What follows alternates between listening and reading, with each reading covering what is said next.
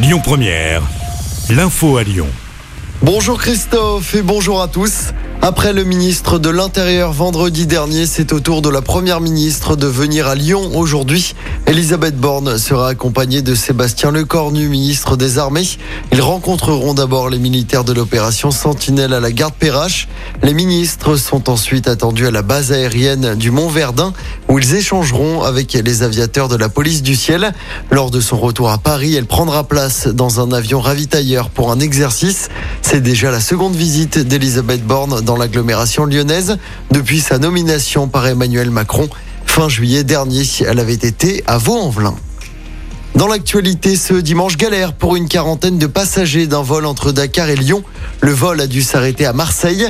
Les voyageurs ont ensuite pris le bus, mais ce dernier a pris feu sur l'A7 près de Valence. C'était hier après-midi vers 15h. Le trajet vers Lyon qui s'est terminé dans un autre bus affrété par la compagnie. L'autoroute a été fermée le temps de l'intervention des secours.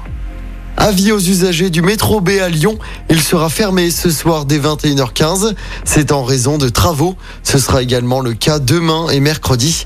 Des bus relais sont mis en place. Et puis le dernier voyage d'Elisabeth II, le cercueil de la reine est arrivé à Édimbourg en Écosse, où une cérémonie aura lieu avec Charles III, le nouveau roi. La dépouille rejoindra ensuite Londres pour les funérailles qui sont prévues lundi prochain. On passe au sport en football. L'OL n'avance plus en championnat. Deuxième défaite d'affilée. Les Lyonnais se sont inclinés 2-1 hier soir à Monaco. C'est Karl Toko et Cambi qui avaient réduit le score. Avec cette nouvelle défaite, l'OL perd une place et pointe à la cinquième place à 6 points du PSG de Marseille, les deux leaders.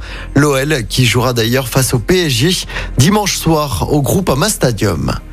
Et puis en tennis, c'est désormais le nouveau numéro 1 mondial. Carlos Alcaraz a remporté l'US Open cette nuit. C'est sa première victoire en Grand Chelem. Il a battu le Norvégien Casper Ruud en 4-7. À 19 ans, l'Espagnol devient le plus jeune numéro 1 mondial de tennis. Écoutez votre radio Lyon Première en direct sur l'application Lyon Première, lyonpremière.fr et bien sûr à Lyon sur 90.2 FM et en DAB+. Lyon Première